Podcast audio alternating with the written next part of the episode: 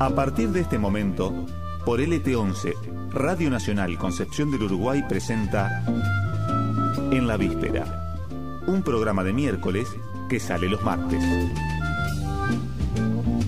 Conducción, producción, locución, barrido y limpieza, Américo Schwarman y el resto del equipo del miércoles. Una idea del miércoles, Cooperativa de Cultura y Comunicación. Colaboran todos los periodistas, creadores, músicos, artistas, protagonistas que definan a lo largo del programa. Algunos de ellos involuntariamente.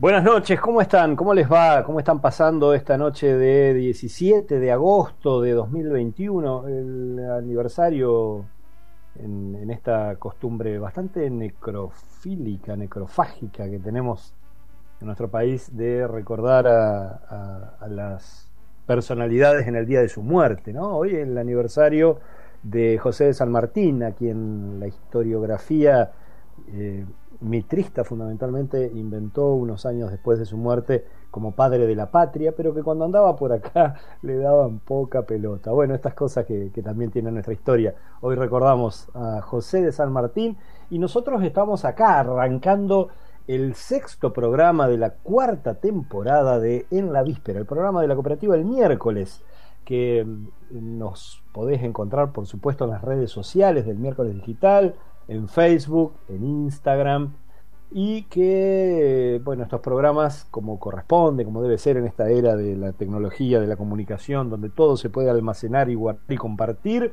se graban y se pueden escuchar después en Spotify, en donde nuestros compañeros están subiendo cada uno de los programas, transcurrido un lapso razonable a posteriori de la emisión de cada programa. ¿Qué vamos a tener hoy?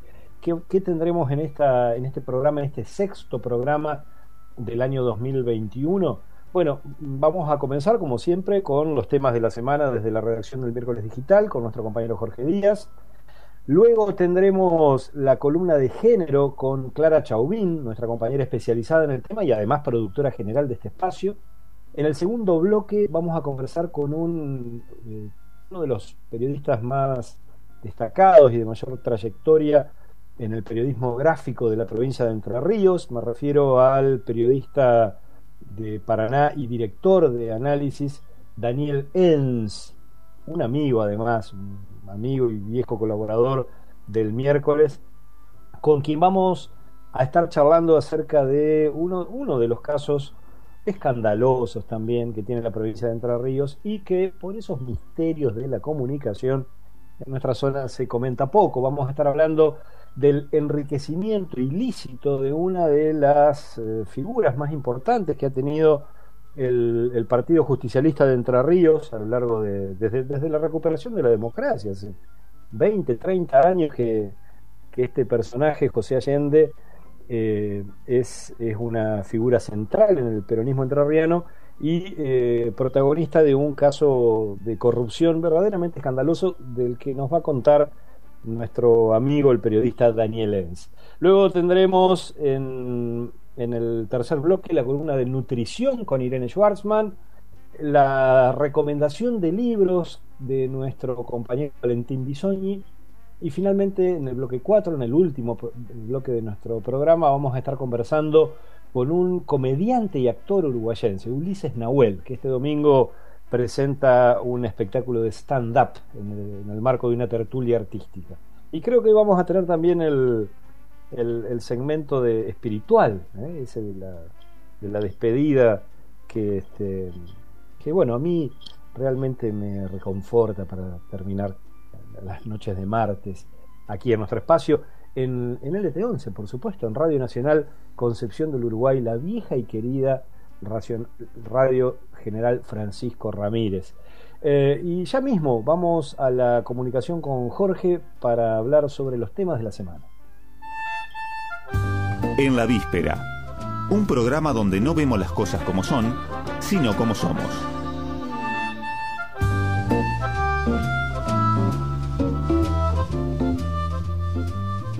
Saludo a Jorge Rubén Díaz, coordinador general de la redacción del miércoles. Hola, ¿Me estás escuchando bien, Jorge? Sí, te escucho. ¿Cómo estás? Bien, bien, muy bien. Contame cuáles son los temas de esta semana. Mira, eh, recién en la introducción estabas hablando de del bueno de, la causa de las causas del sindicalista este corrupto inquestado en el poder de hace tantos años.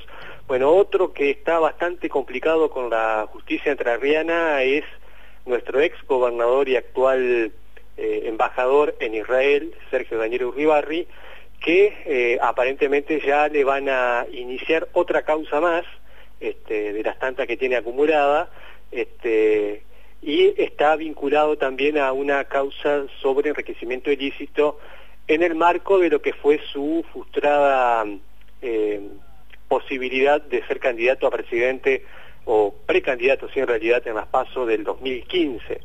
Eh, así que, bueno, Sergio Daniel Uribarri también está bastante complicado con la justicia de nuestra provincia, Américo. Y sobre causas Bien, Jorge. Eh, sí, perdóname, decime. No, no, sí, adelante. No, y siguiendo con las causas judiciales, que fue un, un, hecho que el miércoles digital lo dio a conocer hace 15 días y que tuvo repercusión no solamente en la provincia, sino también en la vecina provincia de Santa Fe y puntualmente en Rosario, eh, que está referido al caso del psicólogo rosarino Enrique Varés, quien trabajó acá en Concepción de Uruguay, dio clases y está acusado de abusar de tres hoy mujeres, pero que en aquellos años, hace unos 20 años atrás, apenas eran unas niñas. Eh, bueno, la causa está avanzando en la justicia, eh, se conoció esta semana, la, mejor dicho, la, a fines de la semana pasada, la resolución de la jueza eh, de apelaciones de Concepción de Uruguay, de la doctora María Evangelina Bruso, que no dio lugar a la apelación justamente de la defensa de, del, doctor, este, del psicólogo eh, Rosarino de Varés. Eh, así que bueno, en, en, la página del miércoles digital está publicada la, la resolución de la jueza de apelaciones, está textualmente todo eh, detallado cuáles fueron las distintas argumentaciones, la jurisprudencia en la cual se basó la funcionaria judicial, entre ellas citó el caso de lo que fue el cura Marcelino Moya, que fue condenado acá en Concepción de Uruguay por eh, encontrarse responsable en aquel momento de los delitos de promoción de la corrupción agravada y abuso sexual simple agravado en concurso real, así se llama la resolución.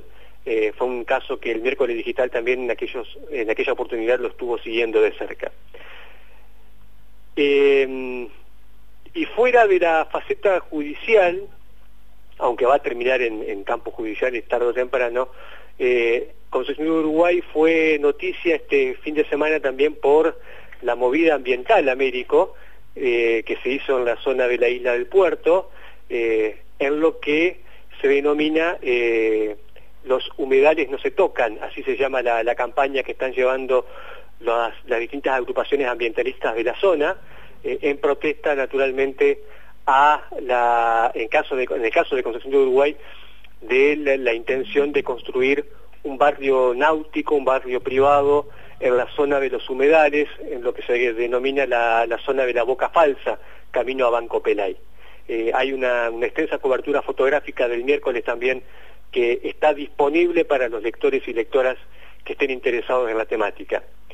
Y Américo también, por último, recomendamos dos textos que están solamente en el miércoles digital, eh, uno de nuestro compañero Aníbal Galay, eh, ya para ir entrando en, calor en la campaña electoral, si bien se trata de candidatos eh, de la capital federal que tienen naturalmente repercusión en todo el país, de alguna manera eso se traduce a nuestra zona.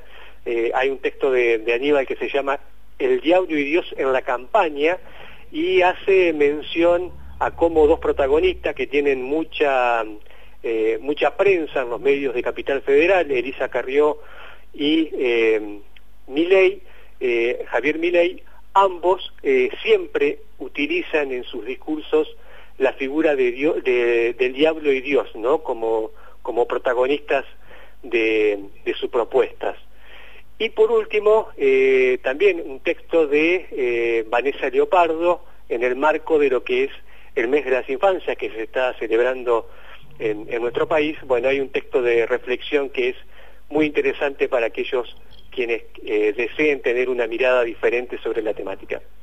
Esos serían, Américo, los, algunos de los temas que están en el sitio digital para, bueno, quienes deseen profundizar un poquito más, naturalmente recomendamos su lectura. Muchas gracias, Jorge. Buenas noches, Américo, buen programa. Jorge. En la víspera, un compendio de datos de nula utilidad que le son brindados en el momento menos oportuno.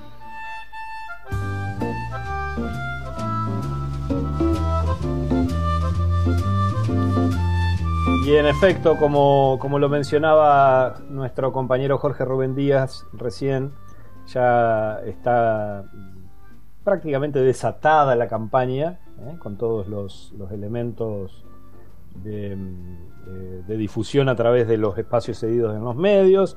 Así que, bueno, si, si, se, si se aburren demasiado con, con, esos espacios, eh, una una posibilidad para divertirse un poco es jugar con los con los eslogan, con los nombres que tiene cada uno de los partidos y tratar de adivinar en qué partido estaban antes los que ahora están ahí, porque eso es, casi como un Tetris, ¿no? Van cambiando, cayendo, cambiando de lugar, cayendo en otra lista, en otro... Y, además eso no termina, ¿eh? sigue después de las elecciones, eso es lo que vamos viendo, eh, tanto en otros distritos como en Entre Ríos. Tenemos esta cosa, ¿no? De que por la configuración comunicacional de, nuestro país, pero sobre todo por, una historia de centralismo, de unitarismo y todo eso, eh, nuestra gente está mucho más enterada de quiénes son los candidatos y los identifica mucho más a los candidatos porteños o bonaerenses que a los de nuestro propio distrito. Pero bueno, ¿qué va a ser? Algún día seremos capaces de revisar no solo eso, sino también de revisar exactamente qué es lo que estamos votando cuando votamos, si tiene sentido eh, seguir votando a personas para que supuestamente nos representen, en lugar de empezar a discutir y a decidir directamente algunas de las cosas que nos afectan. Pero bueno, será cuestión de tiempo. los males de la democracia, como le gustaba decir al expresidente Raúl Alfonsín, que había tomado la frase de Norberto Bobbio, los males de la democracia solamente se acomodan, solamente se arreglan con más democracia.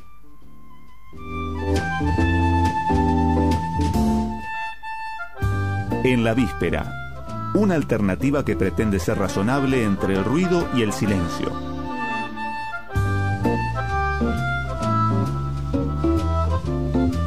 Y nos metemos ya mismo en la continuidad de nuestro programa de En la Víspera, el programa de la cooperativa el miércoles, nos metemos en la columna de género con nuestra compañera Clara Chauvin. Hola, Américo, ¿cómo va? ¿Cómo estás? Muy, bien. Este, bueno, te comento una novedad que va a haber en el día de mañana. Mañana la ciudad de Concepción de Uruguay de alguna manera va a ser el epicentro político de cara a las elecciones paso.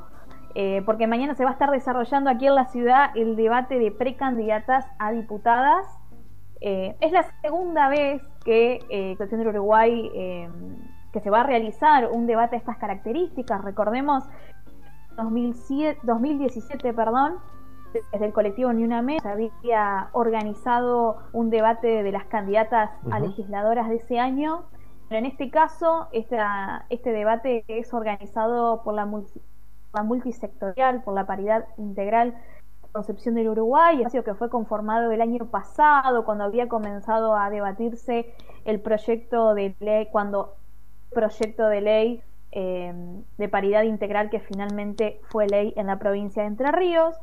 En este 2021 va a ser el primer, la primera elección eh, que se va a desarrollar en la provincia a partir de, de esta ley, de la 27.000 412 eh, en la provincia. Eh, que a pesar de, bueno, justamente hablar de paridad y, de un montón de cuestiones que se van viendo desde los feminismos, así todo, 10 de las listas, de las 10 listas que hay en la provincia de Entre Ríos, solamente dos son encabezadas por mujeres. Eh, así que bueno, demuestra ¿no? que todavía, más allá de que, que, se sabe desde hace mucho tiempo con las luchas feminismo, el que solo hecho que exista una ley no es que ya no, alcanza, se solucionaron todos los problemas, exacto sino que eso implica, es decir, implica un piso en el cual poder seguir avanzando. Así que bueno, mañana entonces... ¿Quiénes confirmaron presencia para mañana? Mira, por el momento, eh, porque tengo entendido que me comentaban desde la organización que estaban terminando de cerrar, porque había algunas candidatas que estaban con algunos problemas de agenda, así que todavía, eh, digamos, no estaba la lista completa de si es que efectivamente van a estar todas las candidatas, perdón, precandidatas de las 10 listas. Así que esto se está, está cerrando por estas horas en este momento, por eso no todavía no, no podemos confirmar cuáles van a ser efectivamente las que van a estar. ¿Y Lo que van a estar, ¿sos optimista en el sentido de que, de que van, crees que van a estar todas? ¿O pensás que hay alguna que va a preferir? algunas ya se sabe que por cuestiones de agenda no van a poder estar. Eh, algo para destacar es que, a diferencia de otras oportunidades en donde hubo candidatas que directamente llegaron a participar, eh, en este caso ya es más una cuestión de agenda, digamos. Ajá, Sino que más allá de eso ha habido una predisposición para poder participar de este encuentro, así que eso es algo para destacar en elecciones. Pero bueno, mañana vamos a tener más información certera de quiénes son las que efectivamente van a estar participando del debate. Lo cierto es que el debate va a ser sin público, ¿verdad? Exactamente, se va a hacer sin público. El lugar de, de debate va a ser en el Salón Juan Domingo Perón del Consejo Deliberante. Allí van a estar las, las precandidatas que van a exponer y las integrantes de la multisectorial por la paridad integral que son las organizadoras. Pues el resto, después ya el público va a poder verlo a través de internet, porque esto se va a transmitir en vivo eh, a través del canal de YouTube de eh, Platea Virtual, así lo encuentran en YouTube, Platea Virtual, que es eh, un canal de TV digital. A partir de las 19 horas, mañana se va a poder ver este debate. La modalidad, bueno, va a ser, digamos, va a ser no confrontativa, sino que van a, cada candidata va a tener un tiempo determinado para poder exponer, como hemos visto en otros debates que se han realizado años anteriores, y va a haber tres ejes específicos. Economía, economía y ambiente, gestión legislativa con perspectiva de género, y va a haber un último eh, eje temático que va a ser a libre elección de cada precandidata, es decir, quieren o ampliar algún, algún tema que quieran desarrollar o quieran agregar algo más a sus exposiciones. Va a haber un, un tiempo determinado.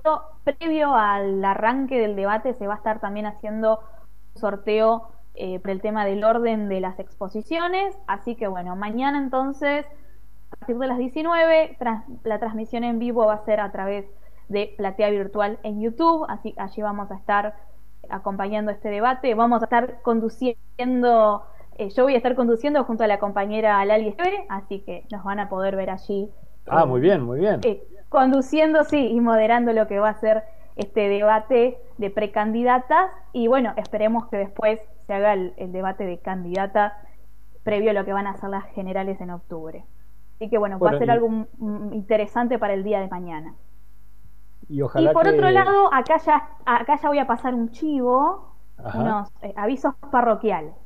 Eh, en el día de ayer, eh, ayer lunes, desde el canal de la Universidad Nacional de Entre Ríos, estrenamos la serie Colectivas, serie que, bueno, producimos desde, que realizamos, perdón, perdón desde el canal de la universidad, con el, el protocolo contra las violencias sexistas de UNER.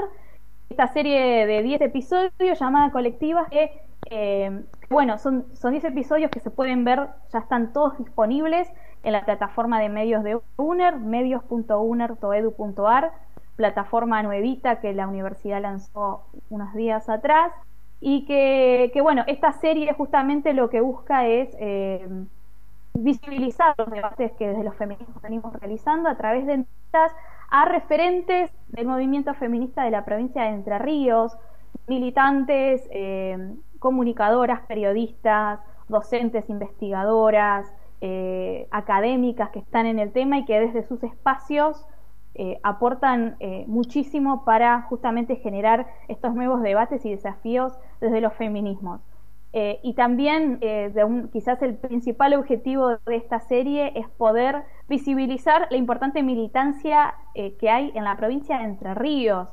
A veces pareciera que se lo ve al feminismo como algo que ocurre únicamente en las grandes o en las grandes urbes y lo cierto es que eh, es, algo que atraviesa a todo el país y que incluso en las ciudades o en los pueblos más chicos, en las localidades más chicas, eh, hay compañeras que se juntan, que se organizan y que tratan de cambiar las realidades de sus comunidades. Así que bueno, la serie esta busca poder eh, apuntalar eso. Esta es una primera temporada, se espera poder realizar la segunda en el 2022. Así que si visitan medios.uner.edu.ar van a poder ver esta serie completa. Y ya están disponibles las 10 entrevistas, Clara, ¿verdad? Las 10 entrevistas, sí, sí. Así que si querés maratonear, están todas disponibles. Hay para hacer maratón feminista entonces. Y hay todo, porque de acuerdo a, los perfiles de las entrevistadas, bueno, hablamos, conversamos sobre militancia feminista, sobre violencia de género, sobre la importancia de la ley Micaela, la importancia de la ESI, también hablamos de trabajo, de economía, de sexualidad, de derechos, este, la diversidad de temas que, desde el movimiento de mujeres y diversidades eh, estamos planteando desde hace tanto tiempo me quedé pensando esto que, alguna vez lo, conversamos con vos, Clara, de, eh, es, cierto que hay gente que cree que el, fenómeno del movimiento de las mujeres luchando por sus derechos y por la igualdad, o, que es algo de ciudades grandes o que es algo nuevo, ¿no? Y claro. se trata de un movimiento que tiene siglos, por un lado, y, esto que, alguna vez comentamos con vos y que, y que pinta de una manera eh, creo yo que muy ilustrativa, lo que es la. Hola.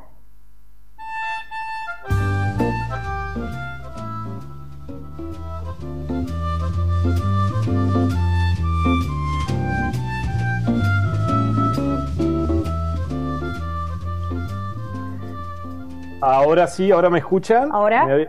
Sí, sí. ¿Ahora me escuchan? ¿Sí? Te escucho. Ah, bien, bien, bien.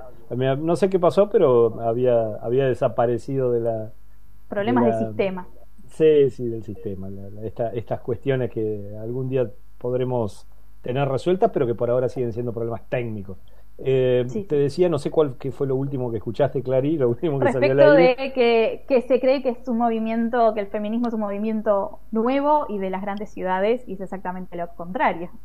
Claro, y que particularmente en nuestra ciudad, que es una ciudad mediana, no es una ciudad grande, pero tampoco es una ciudad pequeña, estamos bordeando los, los 90.000 habitantes, eh, hay una decena de movimientos, de agrupaciones, de organizaciones feministas que unos, unos años atrás, no tanto tiempo, unos años atrás, unos 10 años atrás. Simplemente pensar hace 6, 7 años era algo impensado. Impensable, impensable y, este. Y, ni hablar en comunidades chicas, que, que bueno, bien esto se ve en la serie, comunidades como Baza Bilbaso, Villa Elisa, Colón, San José. Eh, ciudades más chicas que también era algo imposible de, imaginar. Hoy hay muchas compañeras que están haciendo un trabajo de hormiga realmente destacable eh, en cómo están eh, empezando a, mover las estructuras, ¿no? quizás en, sociedades un poco más cerradas, un poco más conservadoras, están este, generando un movimiento muy importante y eso habla de la masad que, este, que los feminismos han tomado en los últimos años. Sí, sin duda el, movimiento de las mujeres a nivel eh, nacional, pero también continental y, también sin ninguna duda global es uno de los grandes, una de las grandes transformaciones de época, ¿no? Eso creo que, es indiscutible. Bueno, Clara, muchísimas gracias y por supuesto que seguimos en contacto. Gracias, Ame. La columna de género con Clara Chauvin aquí en la víspera, el programa de la cooperativa el miércoles. Las cosas vistas desde acá, con mucho espacio para la cultura y un lugar relevante para la sonrisa y la reflexión.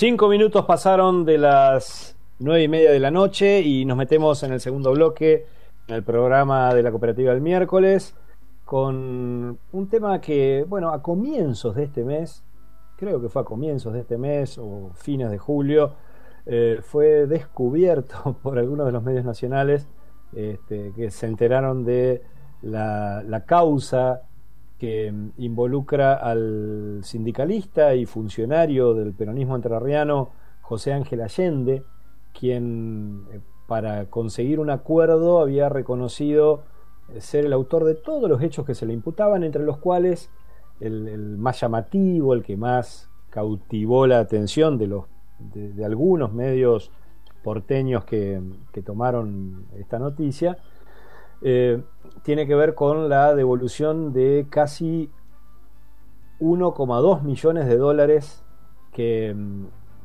que tomó, que, que robó del Estado entrerriano en el transcurso de las últimas dos décadas. Eh, la cuestión es que el juez a cargo de la causa, el juez Elvio Garzón, rechazó el acuerdo que había presentado el Ministerio Público Fiscal, en donde Allende reconocía todo esto y, y, este, y bueno, y gracias a eso se libraba de, entre otras cosas, de ir preso. Eh, pero la cuestión es que el juez lo rechazó. Bueno, vamos, vamos a conversar ahora mismo, aquí en la víspera, vamos a conversar con el periodista que sin duda más sabe sobre la trayectoria, sobre el itinerario de este, de este corrupto entrerriano, hoy lo podemos decir con, con todas las letras, con toda tranquilidad, porque el tipo lo reconoció frente a la justicia, ¿no? A cada pregunta de si reconocía los hechos imputados, dijo sí, señor juez, en el marco de ese acuerdo que procuraba. Bueno, eh, Daniel Enz, director de análisis de Paraná, eh, periodista, uno de los periodistas de, mayor trayectoria y coraje de esta provincia y amigo nuestro, amigo del miércoles y amigo personal desde hace muchos años, eh, ha, ha, investigado, ha denunciado en numerosas ocasiones a José Ángel Allende. Allende ha sido tapa de análisis en varias ocasiones. Bueno, con, Daniel, con el ruso, con Daniel Enz, vamos a conversar ahora mismo aquí en el programa de la cooperativa del miércoles sobre el caso de, de este corrupto que, bueno, para entender un poco mejor de qué se lo acusa y qué es lo que puede ocurrir de ahora en más. Aquí. En la víspera, un programa donde no vemos las cosas como son, sino como somos.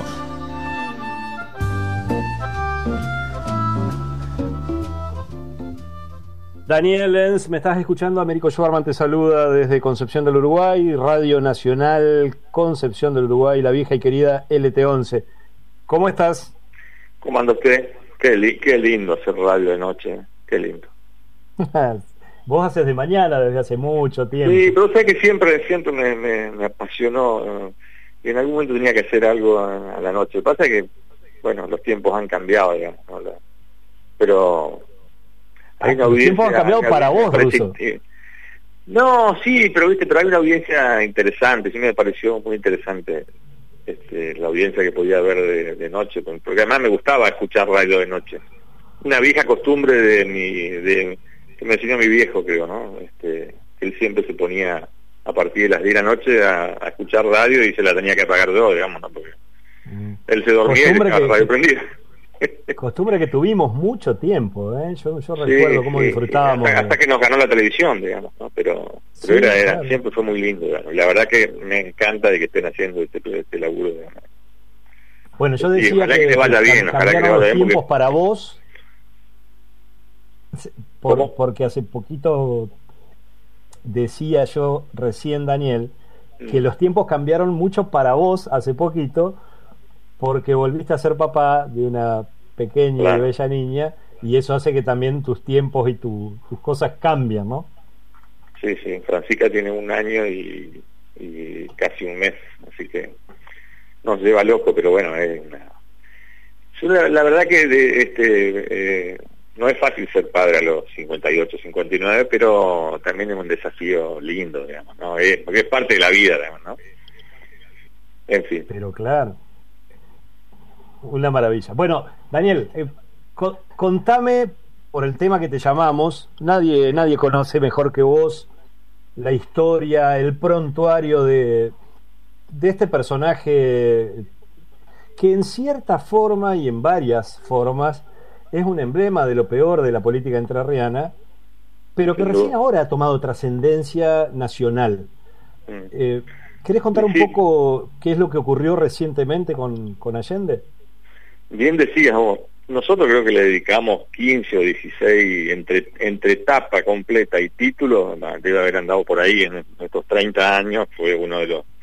O sea, y lo que, no sé, yo algo remarcaba el otro día en, la apertura del, programa de televisión en Canal 9, eh, cuando nosotros lo denunciábamos, cuando nosotros denunciamos allá en el 90 y en el 97 creo su, cuando había comprado su casa quinta eh, este obviamente todos todo, todos nos ninguneaban todos nos decían barbaridad digamos o sea todos le daban micrófono para que para que Allende nos descalifique como también este, cuando lo fuimos denunciando por, cuando compró su casa en realidad lo veníamos denunciando desde 1990 digamos de que salió análisis ¿no? Porque Allende, Allende es un personaje, digamos, era como que se apropió de UPCN este, y lo desplazó al interventor que había que había sido designado allá por el 88, que era un tipo, Sá de la Rechea era el apellido, no me acuerdo el nombre, eh, pero bueno, Allende como que hace una especie de, golpe de Estado y se, y se queda con el sindicato un año después, digamos, un año y medio después. Y no lo largó más, digamos, porque fue su principal negocio, digamos. Más allá de eh, los acuerdos que iba haciendo con cada gobernante, que no le salía barato a ese gobernante, porque eh, uno tiene que recordar que cuando el peronismo estaba en el poder, Allende estaba ahí cerquita nomás, digamos, ¿no? Con Busti, lo, fue con, o sea, con Moine, en medio del ajuste de Moine, el único que se sentaba con, con Moine era Allende. El único que tenía, que entraba sin golpear era Allende. Y lo mismo pasó con Montiel, o sea, todo el mundo lo, lo puteaba a coro a, a Montiel en su segunda administración, y Allende hizo un pacto con él, digamos, ¿no? Hay que recordar que Allende y Alacino hicieron un pacto con él. En medio de todo eso, ¿no? De, eh, y eso, o sea, cada movimiento de, eso era un, un dinero extra que le ingresaba, digamos, ¿no? O sea, no, no, no. Levantar la mano a Allende, este, no le salía regalado, digamos, ¿no? No salía regalado. O sea, la gente cada momento que hacía. además llegó a tener. Llegó a tener. Eh, te decía Daniel, llegó a tener una influencia muy importante en los distintos gobiernos del peronismo. Por eso te digo, por eso siempre, siempre lo fue con Busti, lo, lo, o sea, lo fue con Busti en su primer gobierno, en la última etapa, estoy hablando eh, este 89-90, eh, lo fue con Moine cuando asume a partir del 91, después lo fue con Busti en el segundo gobierno, eh, este, con Montiel en su segunda administración, con Busti en su tercer gobierno, con Uribarri ni hablar, digamos, o sea, eh, y digamos, de esa manera se transformó en, en lo que él siempre fue, digamos, o sea, él siempre fue un empresario que le gustó, siempre le gustó mucho la plata, eh, que se cansó de hacer negocio con el Estado, eh, este, algunos, algunos los pudimos este, revelar nosotros, eh, este, qué sé yo, los negocios que, que, hizo con las farmacias sindicales, los negocios que, lo que, lo, que esto los llevaron a, generar, digamos, también otros emprendimientos en, en Entre como en, como en la República Oriental del Uruguay. Cuando nosotros le publicamos eh, eh, la, recuerdo la, la, sociedad, digamos, que, que, había formado en Uruguay, la, trató de desmentir, este, obviamente nosotros demostramos todos los papeles que, que había y al poco tiempo la, la, cerró, digamos, ¿no? Como cerró su cuenta, pero nunca pudimos, nosotros nunca pudimos llegar a las cuentas de Allende en el Uruguay, por ejemplo pero estaba claro, y eso le explicábamos a la fiscal en su momento, doctora, eh, si, si usted constituye una sociedad en Montevideo, en la República Oriental del Uruguay, automáticamente tiene que abrir una cuenta. O sea, no, no, no, no, no se puede manejar de otra manera. Eh, este, pero no, no, no, llegamos. Muchas veces hemos llegado a cuentas en el exterior de muchos personajes, pero de Allende no. Y quién sabe dónde la debe tener, digamos. O sea, yo calculo que no, no, no, la tendrá más en, Uruguay, pero la tendrá en otro, en otro, en otro paraíso fiscal, digamos, ¿no?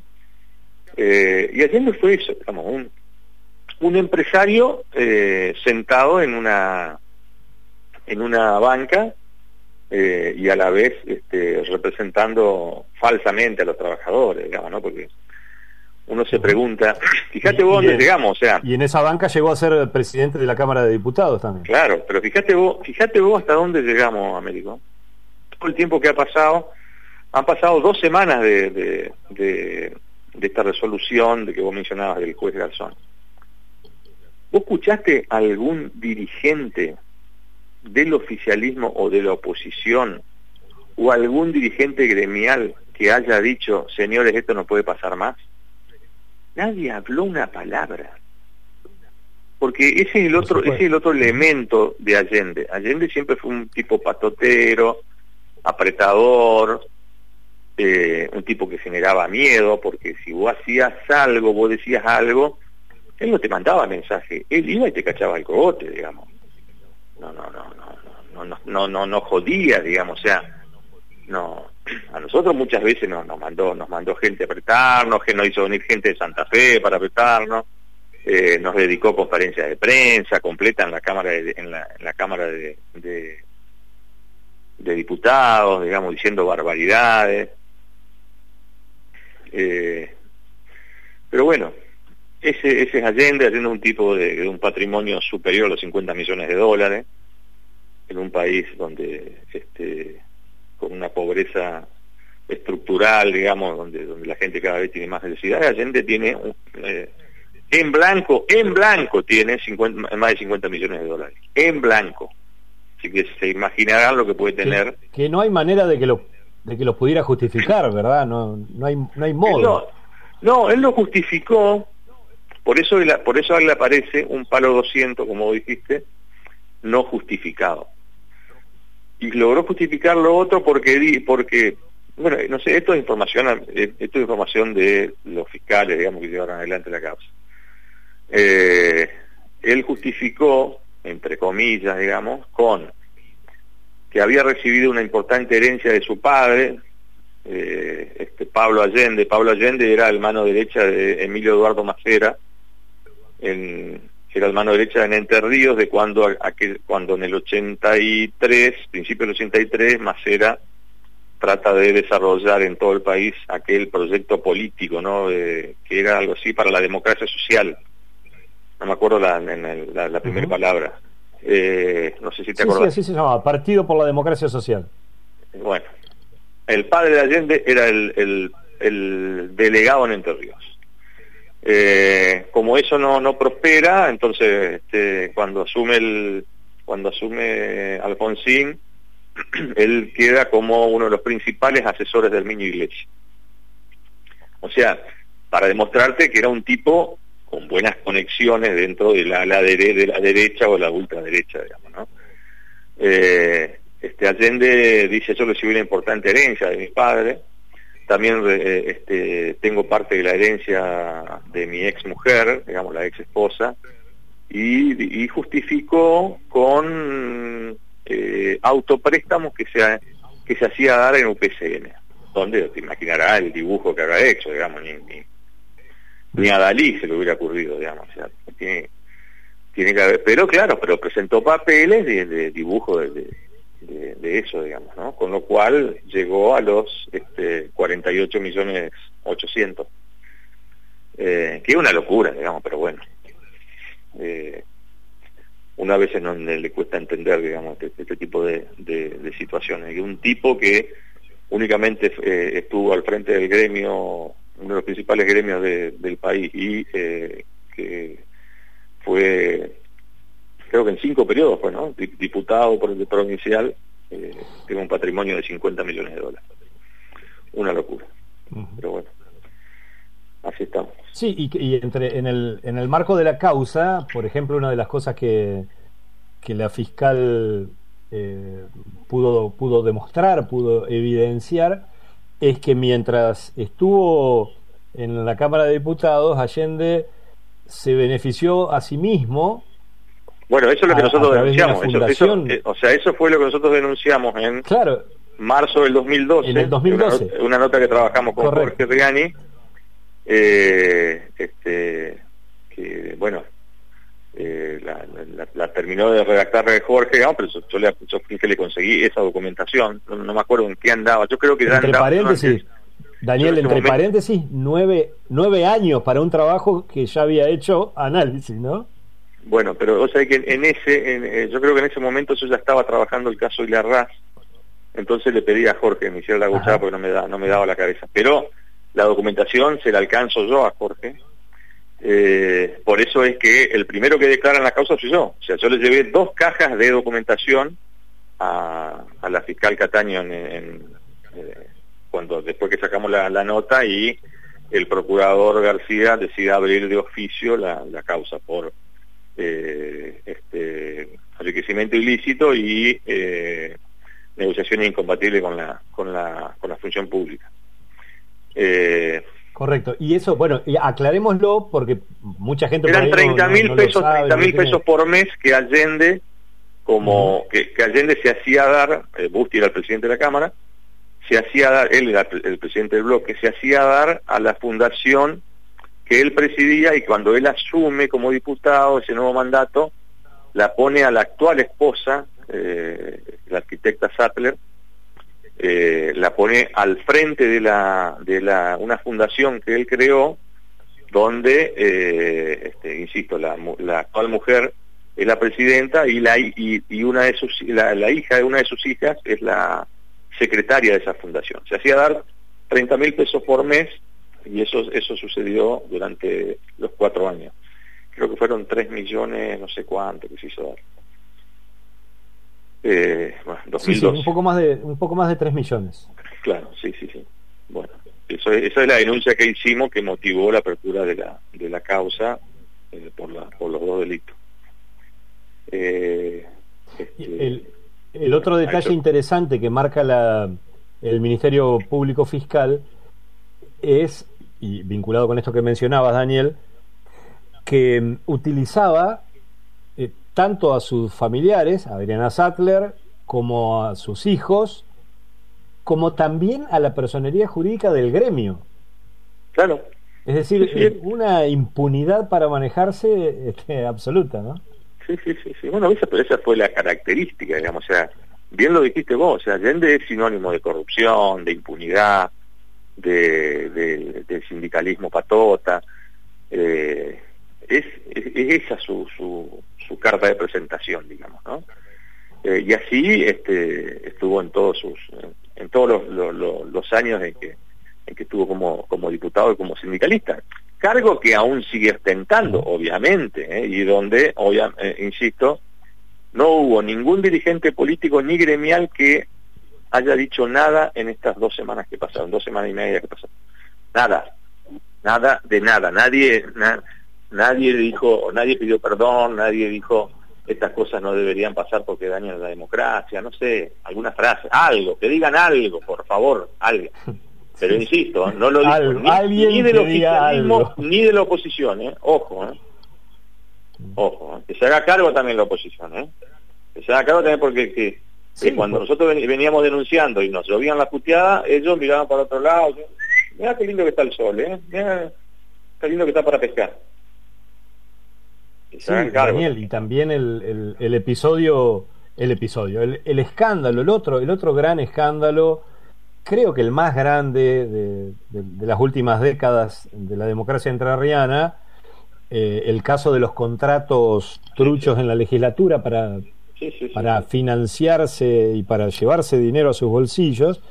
Eh, bueno, eso mancha a, toda la dirigencia política entrerriana y a toda la dirigencia institucional. Allende fue uno de los, eh, era uno, obviamente era de, en, la, gestión de, de diputado de Uribarri, donde este, eh, Allende era presidente del bloque, fue también uno de los principales beneficiados, obviamente.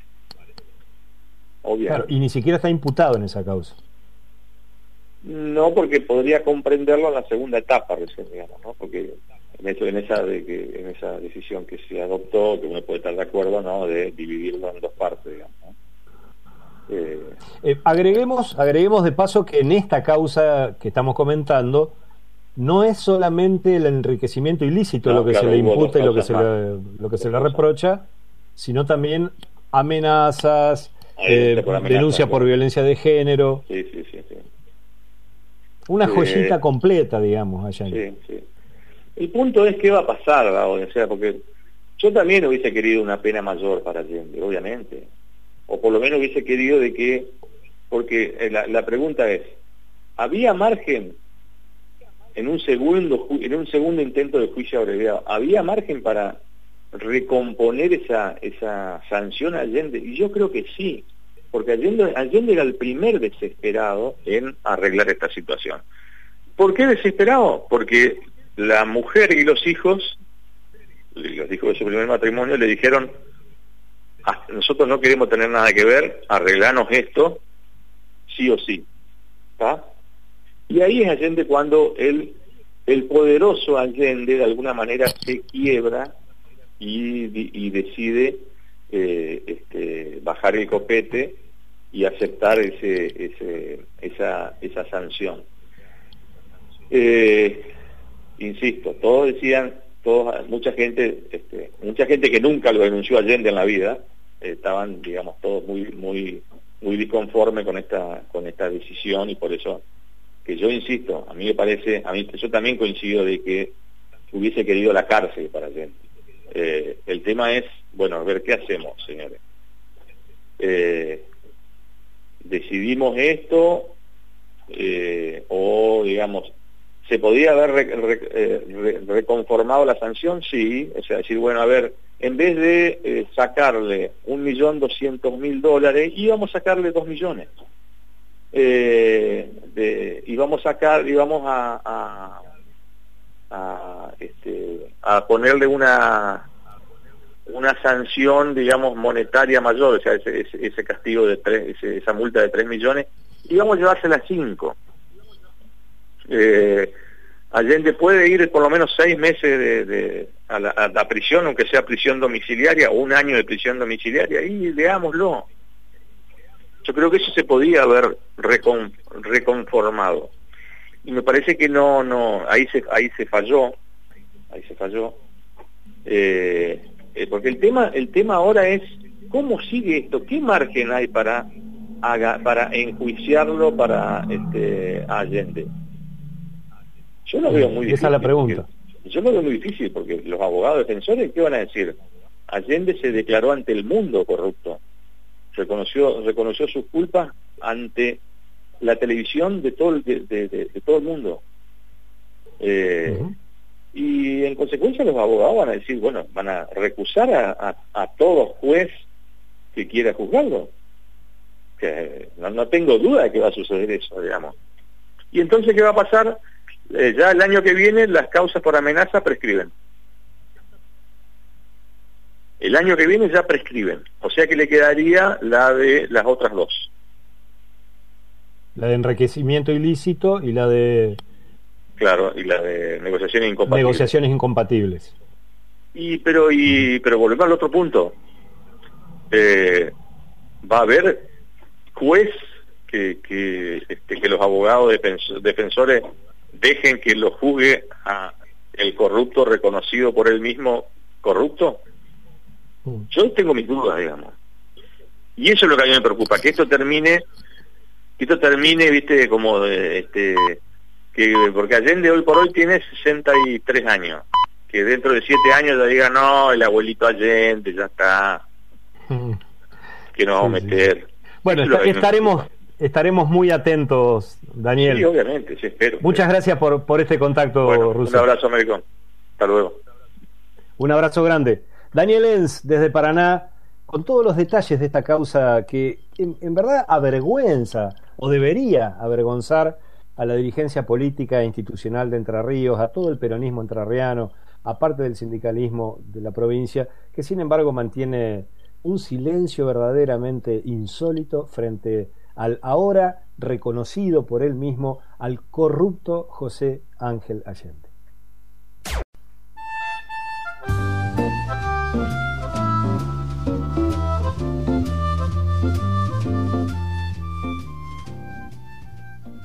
Cuatro minutos han pasado de las diez de la noche, seguimos en la víspera, en el programa de la cooperativa el miércoles, nos metemos en el tercer tramo de, de este sexto programa de la cuarta temporada. ¿Cómo me gusta mantener esas estadísticas que no tienen ningún tipo de importancia?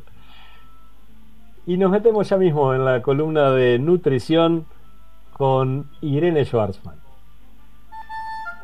En la víspera, el mejor programa de radio que usted podrá escuchar. A esta hora, por esta radio.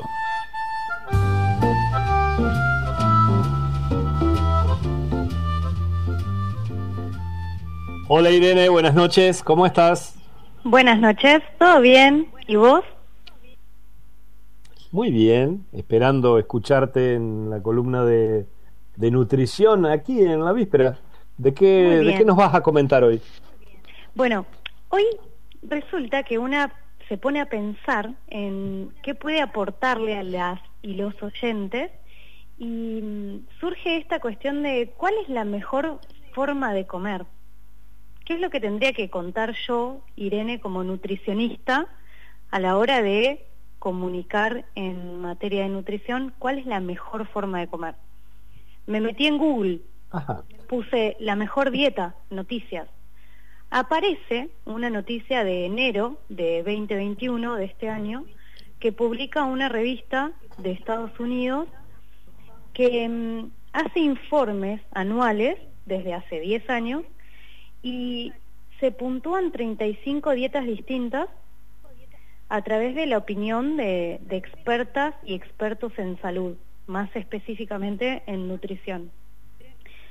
Entonces, para obtener una calificación alta, la dieta en cuestión tiene que ser fácil de seguir, tiene que ser nutritiva, tiene que ser segura y tiene que ser protectora contra enfermedades como la diabetes y las enfermedades del corazón. Lo que a mí me pareció súper interesante es quiénes tienen el podio dentro de, este, este ranking de mejores dietas. Y el puesto número uno es ocupado por la dieta mediterránea. ¿Escuchaste alguna vez hablar de la dieta mediterránea? Escuché, pero no estoy seguro de qué se trata. Bueno, la dieta mediterránea es un patrón de alimentación donde se prioriza el consumo de frutos secos, grasas de origen vegetal como el aceite de oliva, se incorpora el vino como fuente de antioxidantes como el resveratrol, pescados magros y frutas y verduras. Esto se estudió que tiene una buena repercusión a nivel cardiovascular. En segundo lugar, ocupando el segundo puesto, está la dieta DASH, que es un patrón de alimentación muy parecido a la dieta mediterránea, pero que se crea para generar o para mejorar en realidad la hipertensión arterial. Y en tercer lugar estaría la dieta flexitariana, que es como un patrón de alimentación vegetariano con eventuales consumos de, de animales animales que casi siempre suelen ser ultraprocesados, ¿no? Imaginemos una hamburguesa de carne tal vez comprada en, en almacén o, supermercado. Lo, lo, interesante de este también, de este ranking, es que en el último puesto de esta revista está la dieta cetogénica. Y a la dieta cetogénica se la, se la plantea como una de las peores en el sentido de que el llevarla a cabo es muy difícil por su rigidez dietética. Que es algo que en este momento. ¿Cuál es la dieta cetogénica?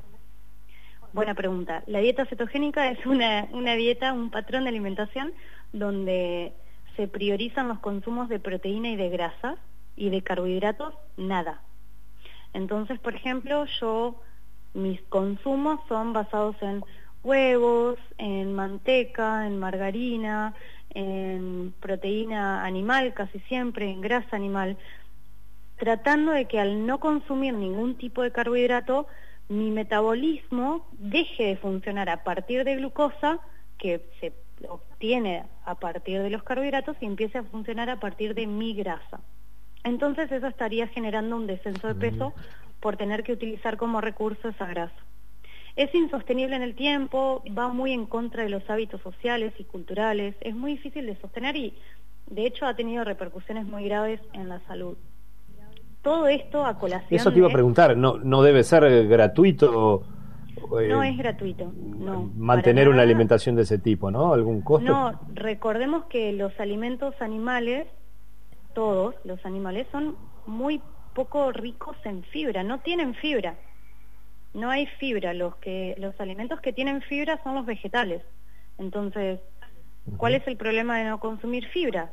Que me veo imposibilitada a producir adecuadamente la materia fecal, que es lo primero que necesita, la fibra, fibra y agua. Es muy común encontrar pacientes con fecalomas luego de, de seguir un patrón de alimentación parecido al de la dieta cetogénica. A todo esto yo me pregunto, bueno, entonces, ¿qué puedo comunicar en este sentido? ¿Cuál es la mejor forma de comer? En principio lo que me gustaría mencionar es que no es necesario ponerle un nombre al estilo de alimentación que llevemos, ¿no? No es necesario adecuarse no es, necesario tener una dieta, digamos. Exacto. El, el concepto de dieta no es necesario. La definición de dieta sería un patrón de alimentación. Lo que sucede hoy en día es que la dieta ya se la ubica en, como sinónimo de, régimen, ¿no? De, como algo estricto, algo que tengo que seguir justamente para bajar de peso.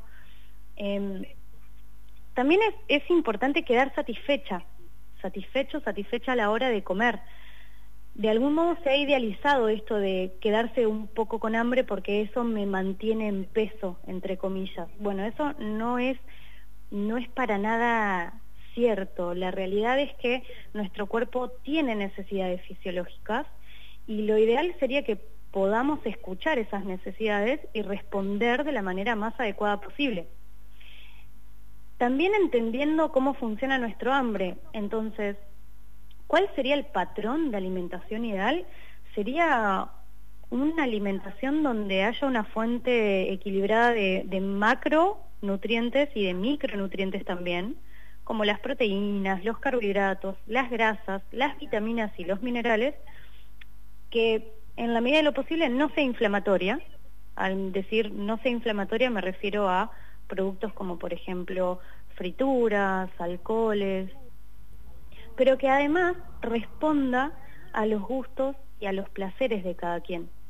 Porque, de nuevo, somos seres sociales y justamente por esto es que no funciona la dieta cetogénica. Claro. Así que, bueno, la recomendación de Irene, eh, en definitiva, el ranking que encontraste te, te gustó, te dio letra, digamos. Me gustó, sí, Sí, sí, sí.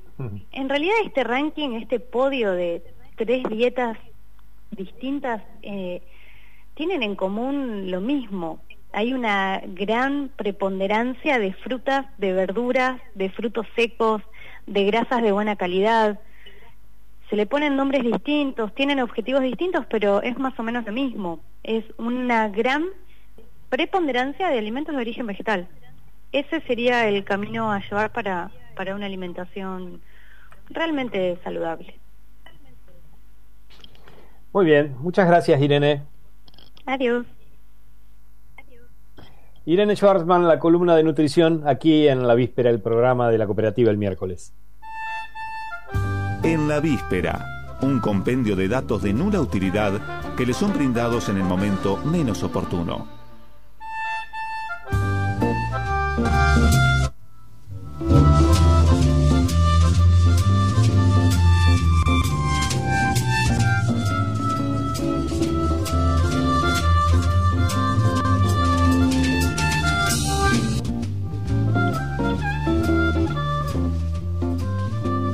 Seguimos, seguimos, seguimos aquí en el programa de la cooperativa el miércoles y ya mismo nos metemos, sin más dilaciones, sin más demoras, nos metemos en la columna de recomendaciones literarias de nuestro compañero Valentín Bisogni, separador, y ahí estamos en contacto con Valentín.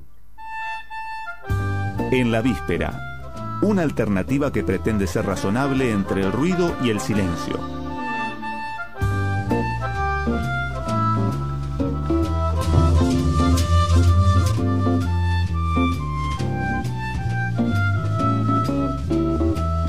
¿Me estás escuchando, Valentín?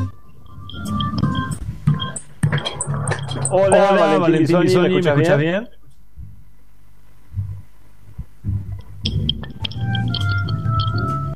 Yo no lo estoy escuchando, Valentín. Vamos a ver si podemos restituir la comunicación rápidamente con él. Y, y luego, retomamos, el diálogo, a ver, si, ya lo tenemos. Valentín, Valentín Bisogni, ¿me estás escuchando? Bien, no, Bien, yo, no, no, yo- no lo estoy escuchando, Valentín. Eh, recordemos, estamos, son las 22 y 14 de este martes 17 de agosto. Estamos en la víspera del programa de la cooperativa del miércoles. eh, y estábamos intentando comunicarnos con nuestro compañero Valentín Bisogni para su columna de recomendaciones literarias, pero tenemos ahí algunas dificultades técnicas. Ni bien podamos restituir y recuperar la, la comunicación, vamos a poder escucharlo con claridad. En, este, en esta noche casi, casi veraniega de agosto, en la que eh, se recuerdan en este día, como dijimos al, comienzo, al iniciar este programa, se recuerda un nuevo aniversario del fallecimiento del general José de San Martín.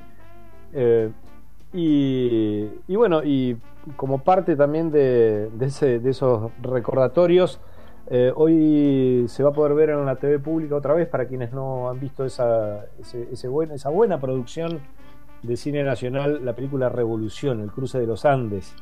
Eh, un, un buen trabajo que recupera, que presenta de otra manera la vida del- de esta figura histórica, Histórica de la, de la- emancipación sudamericana.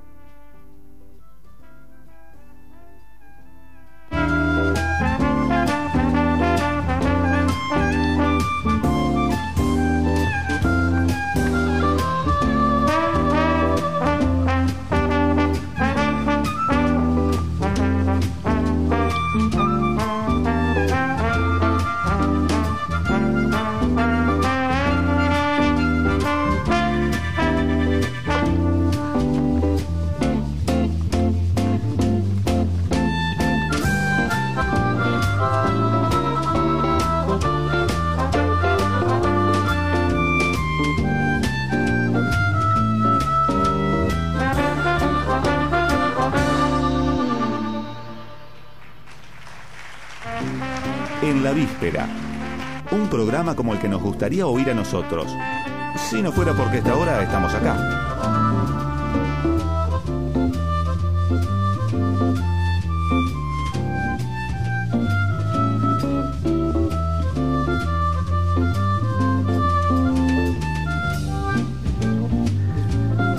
Y ahora sí,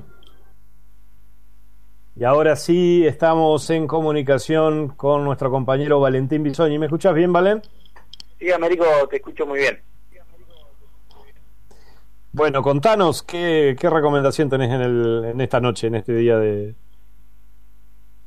de martes, pero que para nosotros es casi de miércoles. Casi de miércoles. Bueno, eh, la- en la última recomendación habíamos estado charlando sobre un libro de crónicas de Martín Caparrós que se llama El Interior y que eh, había sido un desafío justamente para Martín Caparrós el de recorrer gran parte de las provincias argentinas y contar eh, qué es eso que eh, se llama en nuestro país el interior. Y bueno, y dentro de esa recorrida había venido hasta aquí, hasta Concepción del Uruguay, y había reflexionado y también observado diferentes cuestiones que le habían llamado la atención. Este libro, sobre el cual les quiero hablar hoy, está relacionado también a la temática, si bien es otro tipo de libro, es un clásico de la literatura argentina que me parece que no pierde ningún tipo de vigencia y que es un libro que está bueno eh, poder leerlo, eh, que es un libro muy entretenido, muy interesante como está narrado, y que se llama La cabeza de Goliat, Ezequiel Martínez Estrada. Este libro es un ensayo, eh, el título del libro se complementa también con Microscopía de Buenos Aires, la cabeza de Goliat, microscopía de Buenos Aires. Y podríamos decir que eh, su autor lo que hace es recorrer la ciudad de Buenos Aires, prácticamente con una mirada, podríamos decir, eh, fotográfica, eh, se toma el trabajo de escribir y reflexionar como si fuera casi un cronista o un, o un turista, todo aquello que le llama la atención, pero con la diferencia de que conoce la ciudad la conoce en su profundidad, la, ha caminado y la reflexiona.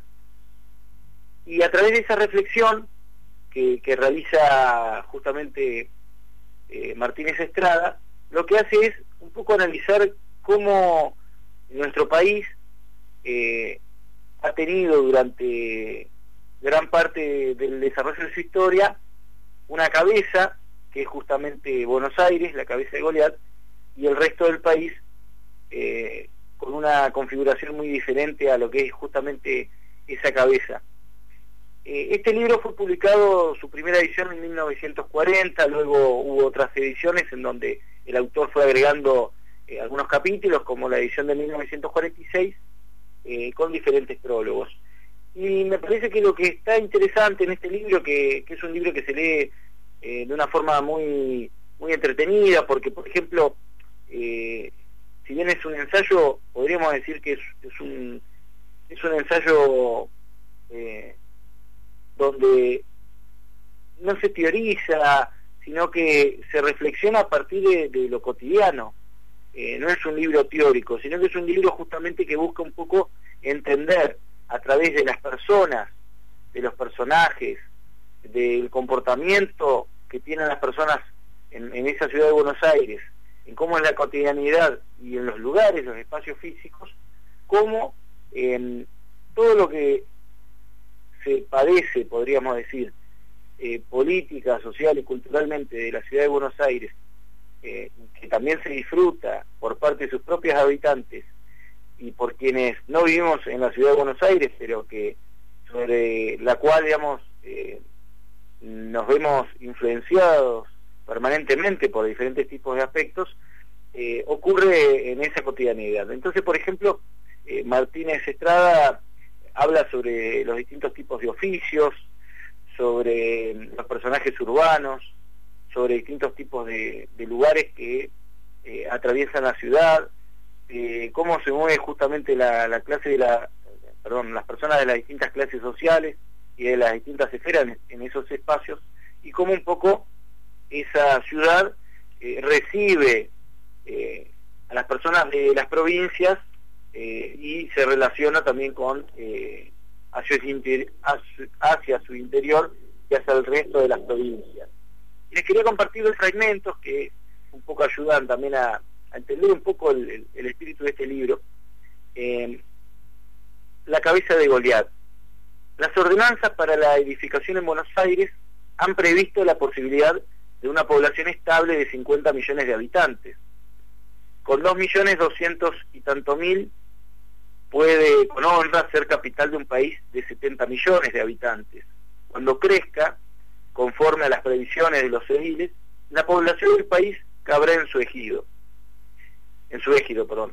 Y ese es el camino que lleva, lo que no quiere decir que sea una ciudad desmesuradamente grande, sino más bien que nuestro país tiene 58 millones de habitantes, menos de los que debería, según la ley demográfica del crecimiento de las ciudades.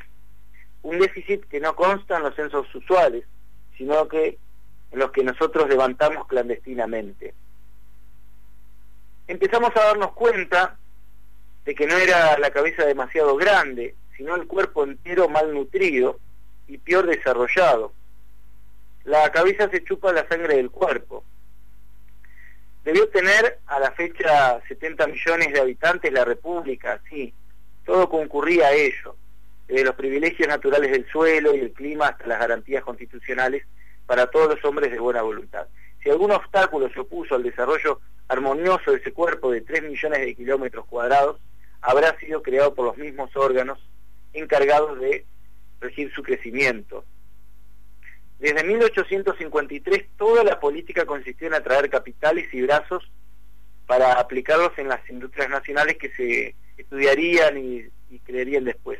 Llegaron los, los, capitales y los brazos, unos y otros con su plan. Nosotros no sabíamos siquiera dónde empezar. Los capitales obedecían a las leyes universales de la riqueza y los brazos a los universales del trabajo. Un poco en esto que reflexiona Martínez Estrada, eh, lo que hacía era eh, pensar en cómo se proyectaba la ciudad de Buenos Aires en los años 40, cómo se pensaba el país, cuánta cantidad de habitantes se pensaron que iba a haber en nuestra Argentina, y cómo la ciudad de Buenos Aires ya estaba prevista, contemplada y, pensada justamente en, cada vez tener mayor cantidad de habitantes para ese país. Que sin embargo no ocurrió ese, crecimiento de las provincias y siguió con, con su marcha, con su concentración. Y hay una idea muy interesante que, que, que toma Martínez Estrada, que es las ocho patas en la cabeza. Símbolo de la vida de la ciudad son las estaciones ferroviarias. Es el movimiento abstracto de toda significación, como si viniera transmitido desde las usinas centrales desconocidas, para perderse también en lugares ignotos especie de movimiento automático que es preciso coordinar con otros movimientos para que tenga algún sentido. Los que llegan todavía no han empezado, los que se van han concluido. También la ciudad es un gran andén de tránsito, donde nadie ha comenzado ni concluido lo que tiene que hacer. Tanto da y cuando unos dejan la tarea interrumpida, otros vienen a terminarla. En esa inmensa colmena todos hacen la misma cosa, agrandan la ciudad, a cada instante llegan y salen de las plataformas convoys repletos de gente y ese flujo y reflujo que parece caprichoso obedece también a, a inflexibles leyes estadísticas que dan un saldo compensado al cabo de la semana, del mes o del año. El horario de actividad de Buenos Aires es continuo y a todas horas se puede empezar o terminar de hacer algo. Justamente lo que va analizando y va reflexionando y enumerando eh, Ezequiel Martínez Estrada es cómo los principales ferrocarriles del país, que justamente son ocho las estaciones de la metrópoli, dice Sur, Oeste, Central Argentino, Pacífico, Central Córdoba, Central de Buenos Aires, Midland y Compañía General de Buenos Aires, ocho como las patas de un pulpo. Esas ocho estaciones son los ocho principales ramales eh, que tenía el ferrocarril de nuestro país y que si hoy lo miramos o los observamos en un mapa de rutas argentinas, de autopistas, de telecomunicaciones, de cómo se distribuye la, información, eh, de cómo los medios de la capital, de la ciudad de Buenos Aires, son los únicos que pueden llegar a todas las provincias y emitir algún tipo de información de cobertura nacional, al menos en la radio y la televisión, eh, todo eso se continúa reproduciendo y se termina profundizando a lo largo de los años. Y ayuda un poco también a, pensar este libro en, cómo nos tenemos que pensar como, como país y como sociedad y en cuánto nos influye eh, nos incide en la vida cotidiana quienes no vivimos en la ciudad de Buenos Aires, esa capital que es una cabeza de un cuerpo desnutrido que son las provincias.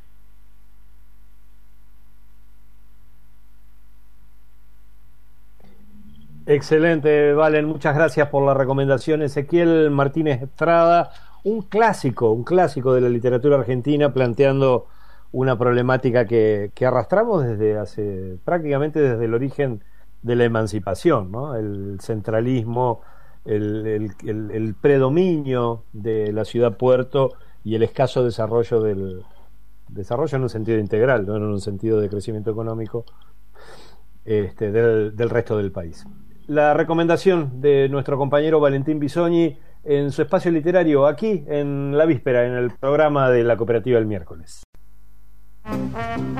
En la víspera. Un programa como el que nos gustaría oír a nosotros. Si no fuera porque esta hora estamos acá.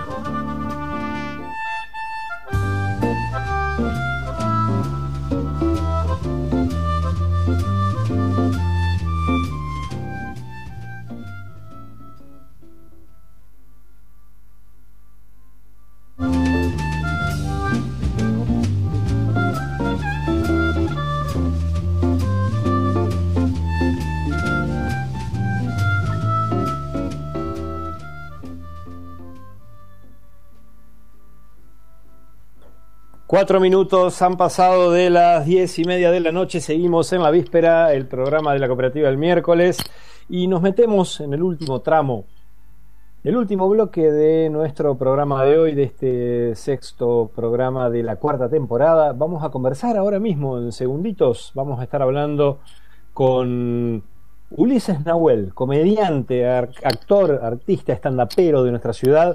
Eh, lo presentamos ya mismo, aquí en la víspera.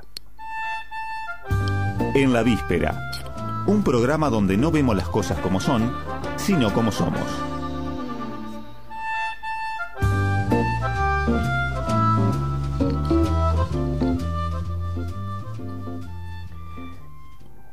Lo presentábamos recién, Ulises Nahuel, ¿me estás escuchando bien? Américo Schwarman te habla desde LT11, Radio Nacional Concepción del Uruguay. ¿Cómo estás?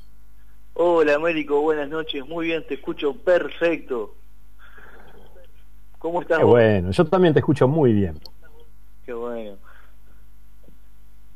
Bueno, bien, y contento, contento de escucharte, de conversar con vos. Igualmente. Ya, contento, la verdad bueno, que Ulises, como les decía. Sí. Como, como les decía recién, Ulises Nahuel es comediante y actor. Y este domingo va a presentar un, un espectáculo de stand-up de su autoría, por supuesto, que lleva el título Puede fallar. En el, va a ser en el sexto encuentro Wake Up, una tertulia artística que se va a realizar en el arca. Así que, bueno, vamos a conversar un poco sobre eso y por ahí lo convencemos de que haga un pedacito en este rato que estamos. ¿eh? muy bien. Bueno, les comento, cómo viene el encuentro de Wake Up, que es maravilloso, eh, hace un montón de artistas de distintas disciplinas, eh, hay poesía, hay teatro, hay stand-up, hay música, y sí, soy parte del, del staff de artistas de este fin de semana, de este domingo en el Arca, y el espectáculo puede fallar, eh, se llama así porque en la carrera mi corta carrera por ahora de, comediante, hay un montón de cosas que, pudieron fallar y fallaron. Y fueron las que me permitieron eh, conseguir material para, para seguir haciendo stand-up. Y voy a hablar sobre esas cosas que uno se espera que salgan de una manera y no terminan saliendo, pero terminan siendo satisfactorias también. Y muy graciosas, sobre todo. ¿Cuánto hace que, que estás haciendo stand-up? Y cómo nació sobre todo esa, esa pasión, esa mm, decisión de ejercitar, de cultivar ese género tan, tan especial, tan, tan interesante, tan, tan gracioso, tan cálido. Eh, ¿Cuándo arrancaste, Ulises? Arranqué en 2017 con esto, en septiembre de 2017 arranqué teatro en realidad en 2014 y siempre como que me gustó, me gustó el, escenario y compartí una clase de Marifé Franco, que era mi profesora de teatro, con eh, Toti Benítez, que es comediante, y le dio como su impronta, le dio parte de la comedia a la clase. Y me gustó, se me hizo muy fácil. Después empecé a consumir stand-up eh, acá argentino eh, e internacional también. Y un día dije, eh, yo quiero hacer esto, voy a probar, está bueno hacer reír. No todo el mundo tiene el mismo humor, el humor no siempre es fácil, pero me parece me pareció un lindo desafío, sobre todo el bancarme en el escenario, el tiempo que está eh, solo, porque de venir haciendo obras de teatro con compañeros, ya sabiendo lo que dice cada uno y dándote pie, es un poco más sencillo. Y ya en el escenario dependes mucho de cómo, haciendo, haciendo comediante estando solo, de cómo responde la gente y lo tomé como un desafío y me encanta. Me encantan las risas eh, ajenas, propias, eh, los aplausos, eh, bajar del escenario y que la gente te diga que estuvo muy bueno, que se rió, la verdad que, te dan muchas más ganas de seguir. ¿Y, cómo responde la gente de acá? Porque si bien el, antes existían cosas parecidas y no se llamaba stand-up, pero eh, no, es, no es tan habitual, no es tan frecuente, sobre todo que artistas nuestros, gente de acá de Concepción, se, se largue a hacerlo. ¿Cómo, ¿Cómo lo recibe? ¿Cómo es la devolución que, te llega cada vez que te presentas? Eh, son variadas, por suerte, también eso me, da más material o me ayuda a enfocar de otra manera.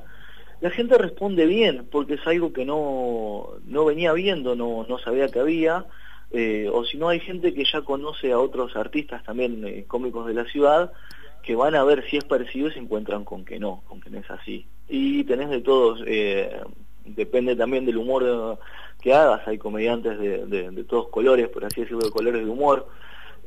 a mí me gusta un poco chicanear a las autoridades, a la gente, me gusta la ironía, me gusta un poco el humor negro también, creo que todo tiene su parte de gracioso si lo buscas y es lo que apunto a hacer en el escenario. Ah, sí, a mí, a mí, por ejemplo, yo estoy dentro del público que le gusta todo eso, ¿no? que, disfruta de un poquito de humor negro, otro poquito de sátira o de ironía o de sarcasmo hacia, hacia los poderosos. Algo que también te, he notado a vos, eh, un poco de reírnos de nosotros mismos, ¿no? Sí. De darle ese contenido local. Sí, sí, sí, me gusta eso. Es muy, el stand-up es muy autorreferencial también.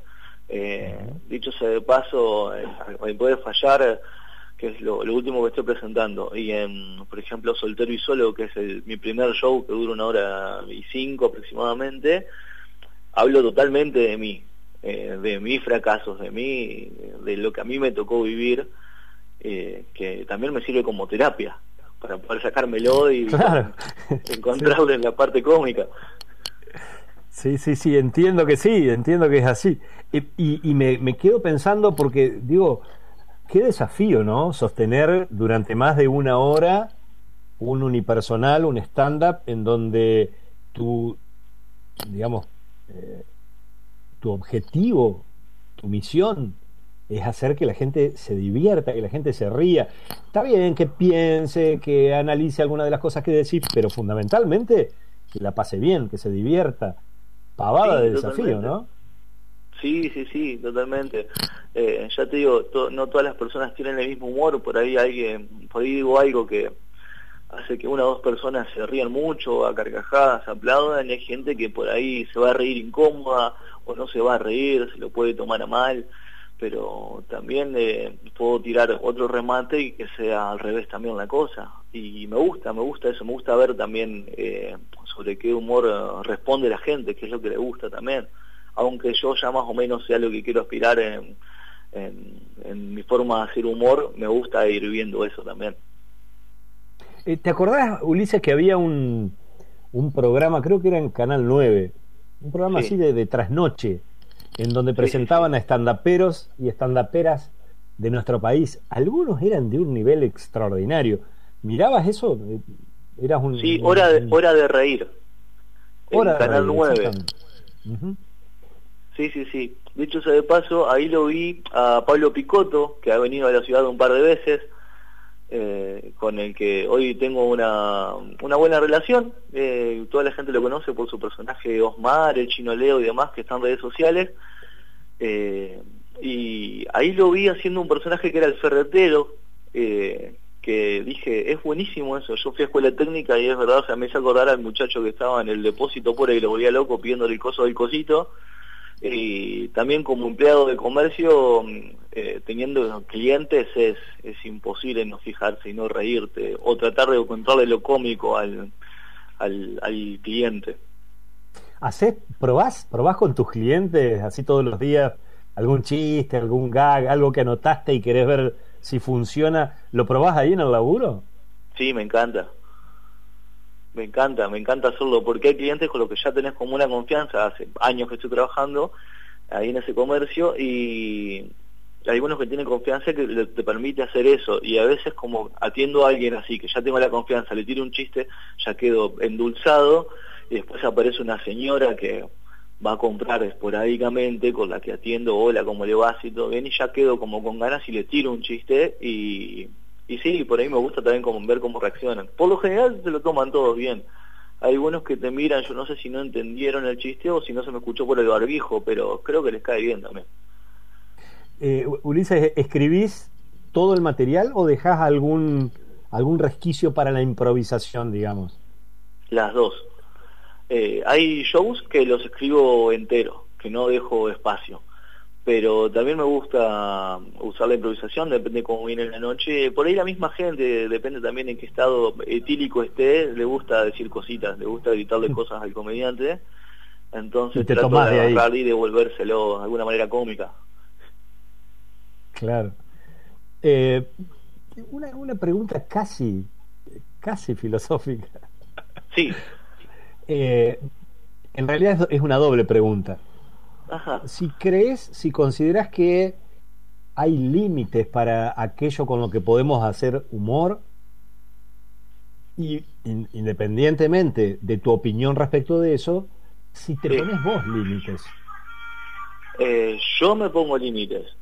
Eh, pienso que no hay límites con lo que hacer humor. El tema va en la persona que lo reciba para mí. Yo solo eh, probando material y escribiendo, por ahí se me ocurren cosas que a mí me hacen reír, aunque sea de manera incómoda, pero sé que hay gente que le puede caer muy mal, no lo, no lo ve de la misma manera que yo.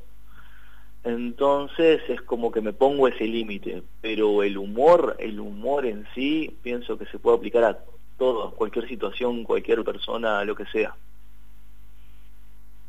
El Es límite una es cualidad por ahí, si- encontrarle si el sentís humor. que, que a alguien le podés estar generando un daño, digamos, una situación de incomodidad, pero después para, para imaginar situaciones de humor no reconoces límites. No, no, no.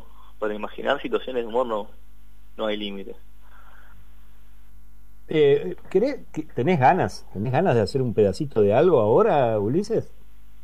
Eh, sí, algo... eh, no sé si lo del, lo del domingo porque es medio... Ahí todavía Ah, está no, lo- en lo que quieras, y es, pues. y es sorpresa. Bien, bien. Pero bueno, puedo hablar con vos y con la gente que está escuchando, contarles que como vos me presentaste soy Ulises Nahuel, eh, tengo 31 años, soy comediante por eh, tres razones obvias. La primera es que siempre tuve mucha facilidad para la pelotudez, así que decidí hacerlo en negocio. La segunda es porque mi mamá que siempre creyó en mí, eh, me dijo un día cuando era chico, Pato, vos cuando seas grande puedes ser cualquier cosa. Y bueno, ya creo que cuando te una soy grande y ya está, soy cualquier cosa, ya no... Y de ahí me puedo ir moldeando. Y la tercera opción es porque tengo tiempo. Y el stand-up, aunque no parezca, aunque parezca una boludez atrás de otra, no, por suerte lleva su tiempo de ensayo, de escritura, de un montón de cosas. Y creo que tengo tiempo porque estoy soltero. Eh, es algo que, que me tomaría tiempo de mi vida, pero bueno, estoy soltero. Igual hace rato que estoy soltero no me, no me molesta. De hecho, estoy soltero por elección, por elección de las mujeres, si fuera por mí no. Y es algo que, que me pasa, pasa que desde chico, ahora vos me has visto, Américo, la gente me cruza en la calle, sabe que soy una tormenta de facha, pero no siempre fui así. Yo de paso, yo cuando era chiquito era gordito, era feo y me peleaban a la escuela, me hacían bullying. Eh, y yo volvía llorando a los brazos de mi madre a decirle, mamá, en la escuela me pelean, me dicen que soy gordo, que soy feo, y mi mamá me abrazaba con ese cariño de madre espectacular, y cuando yo le decía, mamá, ¿no es cierto que no soy feo? Ella abrazándome me decía, y mirá, lo importante es que naciste sanito. Y así crecí, feo, pero sanito, por suerte sanito, y con la capacidad de, de reírme de estas cosas y de hacer reír a la gente también. Qué grande, Ulises. El, U- Ulises Nahuel es, es comediante, es, es actor y cultiva este, este género que a mí me gusta tanto y que está tan bueno que haya gente joven y talentosa como él haciéndolo aquí en Concepción del Uruguay. stand-up se llama, y stand-up porque es un tipo ahí parado, o una mina, ¿no? Sí, sí, sí. Ahí parado, bancándose, bancándose, generarle una risa, un, una, un pensamiento diferente, pero sobre todo un buen momento, un momento grato para reírse un poco de lo que nos pasa, de lo que somos. y bueno, y este domingo va a estar presentándose en el Claro, de, de todo lo que somos, de lo que nos falta. Sí. Eh, Ulises Nahuel además está en las redes, eh. vamos a mencionarlo, porque es muy gracioso también lo que hace en Instagram, lo que hace en Facebook. Así que búsquenlo como Ulises Nahuel, así, sencillito. Así sencillito, Ulises Nahuel, eh, y el Instagram Ulises Nahuel OK, que si me ayudan, dije que iba a sortear un, eh, un algo, un premio que estoy pensando que cuando llegue a los mil seguidores y hoy entré me di cuenta que estoy en 997 así que al seguidor número mil se lleva ah. un premio y después un sorteo aparte bueno, entrando entonces al Instagram Ulises Nahuel OK, ¿eh? Sí, sí, sí. Vamos que el, el número mil se lleva un regalo que todavía es sorpresa, todavía no sabemos cuál es. Sí, sí, sí. Estoy pensando en que puede Ulises, ser muchas gracias por imán para la heladera mía. sí, ¿por qué no? ¿Por qué no? Totalmente. Así la gente se Sí, así la gente se entera si es verdad eso de, de, la tormenta de facha, de la anécdota con tu mamá y demás. Sí, sí, sí. Eh, este domingo. Sí. En el arca. ¿eh? el, sexto encuentro Wake Up. Sí, hay de todo. Hay ¿Querés mencionar algunas de las cosas? Sí, eh, va a estar eh, Canvas, musical, música en vinilos, algo que, que se ve en la tele nada más, algo que es, es fantástico escuchar el de la púa de, y la música con una calidad impresionante, como bueno vos eh, habrás podido disfrutar la gente que que, tuvo la oportunidad de disfrutarlo sabe que es algo espectacular. Va a estar también Isondúes, que es un show audiovisual de, de Jejano Taborda y Villa y Cufa Andrea, que también artistas conocidos de la ciudad. Eh, Ezequiel y Sick, unos chicos que van a hacer eh, una performance teatral que es una locura de, imágenes, visuales, sonidos, percepciones, que es eh, imposible de perdérselo va a haber poesía también, eh, Nati Luz, Eve Suech, Ángel Martín, que ya son habitués de Wake Up, la música de Tuyo Rastamán también va a estar conocidísimo artista de la ciudad y va a estar debutando también en stand-up otro muchacho que yo estoy recontento porque ya estoy cansado de monopolizar la risa, eh, Cris Álvarez, que le mandamos un saludo enorme también. Qué grande. Bueno, sí que ya saben, ¿eh? este, este domingo desde las 16, ¿eh? a partir de la tarde es la cosa. ¿eh? Domingo 22 de agosto, a partir de las 4 de la tarde en el Arca, esta tertulia artística donde habrá todo esto que dijo Nahuel y más aún. Así que aprovechen, aprovechemos, aprovechemos que podemos juntarnos y, disfrutar de nuestros y nuestras artistas. Perfecto. Gracias, gracias Ulises Nahuel por este, por este contacto. Muchísimas gracias, Américo. Espero verte pronto y verte ahí también el domingo. Mando un abrazo enorme. Un abrazo grande. Hasta luego.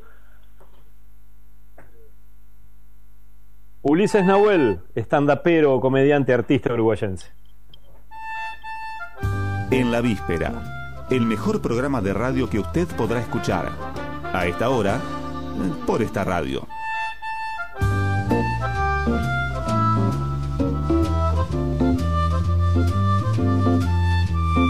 Bueno, ya saben, ¿eh?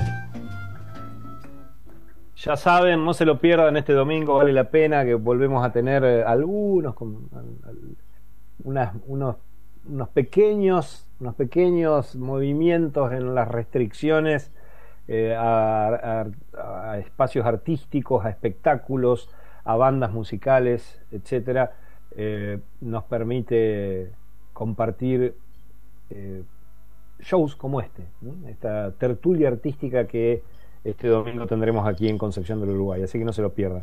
Y bueno, nosotros empezamos, empezamos a decir, nos vamos, nos empezamos a, retirar, eh, terminando este sexto programa de la cuarta temporada del, de, en la víspera, el programa de la cooperativa el miércoles, pero como ustedes saben, nos quedó eso de mucha nostalgia por el espacio espiritual para cerrar el programa. Cuando, cuando terminábamos a las 12 de la noche, ahora terminamos un poco más temprano, pero de todas maneras extrañamos, necesitamos ese, ese oasis, ese rinconcito de, de espiritualidad.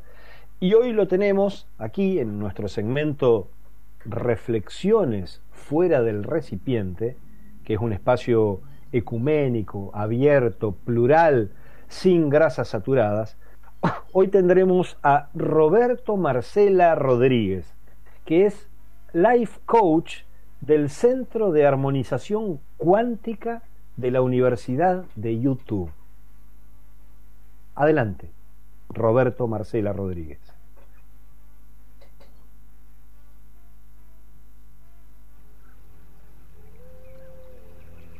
Buenas noches, hermosos seres de luz. ¿Cómo están hoy? Espero que vibrando altos, centrados en el ser espiritual que llevan dentro y no en lo que le pasa a los que están afuera que se jodan. Hoy prorrogamos ese decreto de felicidad y urgencia que va a regir por 45 días más a partir de la fecha de publicación.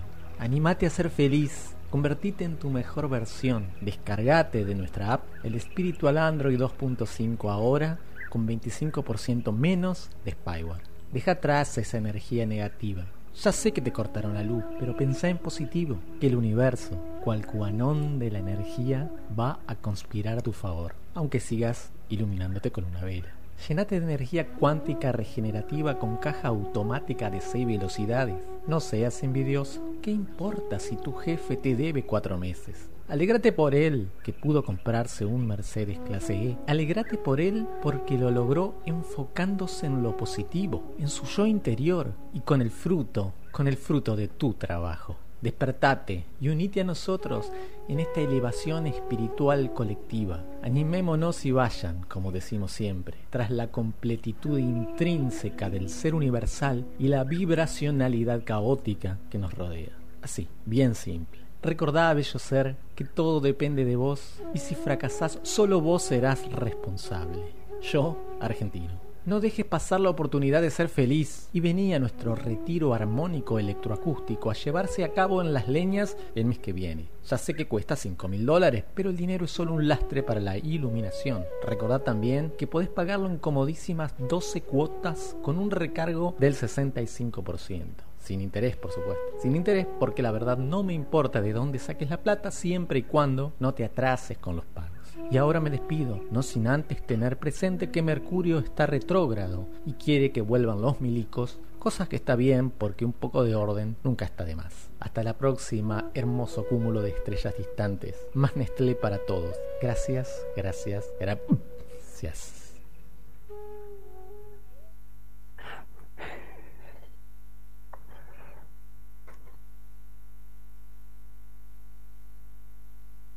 Bueno, esas eran, esas eran las, las reflexiones fuera del recipiente, un espacio ecuménico, abierto y plural. Qué maravilla, me quedé anonadado con los conceptos de este life coach del Centro de Armonización Cuántica de la Universidad de YouTube. Una genialidad. La verdad que este programa no deja de eh, ofrecerle novedades valiosas a sus oyentes. Pero bueno, ya nos tenemos que ir, ¿eh? nos, nos vamos, nos despedimos de este martes 17 de agosto de 2021 en el que hemos compartido la sexta edición de la cuarta temporada del programa de la cooperativa el miércoles y nos vamos como siempre diciéndoles que este es un programa periodístico cultural que aspira a ofrecer una mirada humanista desde Concepción del Uruguay, apoyada en un análisis naturalista de la vida, enlazando coyuntura y estructura, con ejes en la región, el ambiente, los derechos humanos y el bien común, con informes, entrevistas a protagonistas, mucho espacio para la cultura y un lugar relevante para la sonrisa y la reflexión. Eso es lo que intentamos hacer cada martes aquí de las 21 a las 23 en Radio Nacional Concepción del Uruguay, en el programa En la Víspera de la Cooperativa el miércoles. Hasta la semana que viene, que estén muy bien. En la Víspera. Conducción, producción, locución, barrido y limpieza, Américo Schwarman y el resto del equipo del miércoles. Una idea del miércoles, Cooperativa de Cultura y Comunicación. Colaboran todos los periodistas, creadores, músicos, artistas, protagonistas que definan a lo largo del programa. Algunos de ellos involuntariamente. Se finí.